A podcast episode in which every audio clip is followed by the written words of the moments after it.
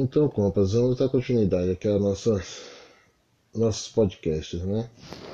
É, nós estávamos falando sobre o Brasil no século XIX. É, nesse período, o Brasil viveu a sua monarquia, né? enquanto o mundo estava se transformando em repúblicas, o Brasil estava construindo a sua monarquia absolutista. Né? Ao contrário de tudo que estava acontecendo no cenário global. O Brasil estava tornando uma monarquia absolutista.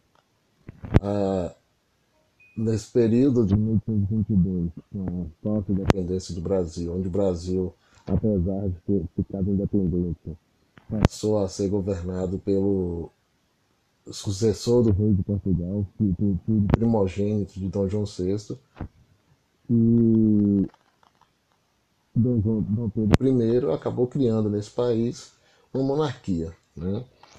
Em vez de criar os três poderes como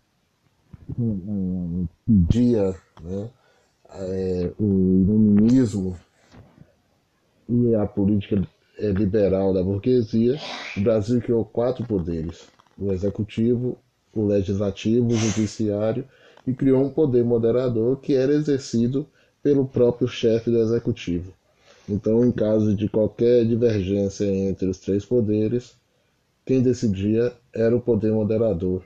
E o poder moderador era o imperador, que também exercia o cargo de chefe do executivo. Então, o Brasil acabou criando uma monarquia absoluta. Né?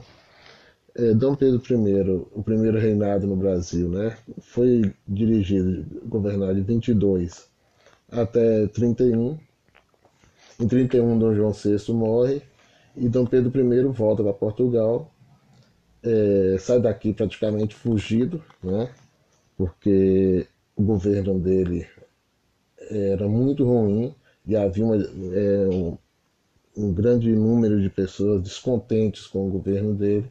E ele sai daqui na calada da noite, vai para Portugal, se torna rei de Portugal e deixa como é, imperador do Brasil seu filho de quatro anos a Constituição Brasileira de 1824, chamada Constituição da Mandioca, ela não permitia que uma pessoa de menor de 18 anos governasse.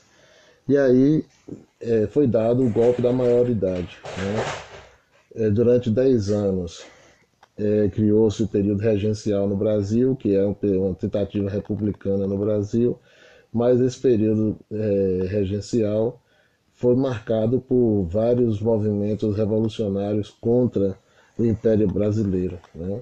Movimentos que foram, na maioria dos casos, destruídos né, pelo Exército Brasileiro ou por mercenários contratados fora do Brasil. E no caso da Farroupilha, né, você vai ter uma negociação, já que os farrapos eram formados por é, estancieiros gaúchos ricos que queriam participar do governo brasileiro. Né?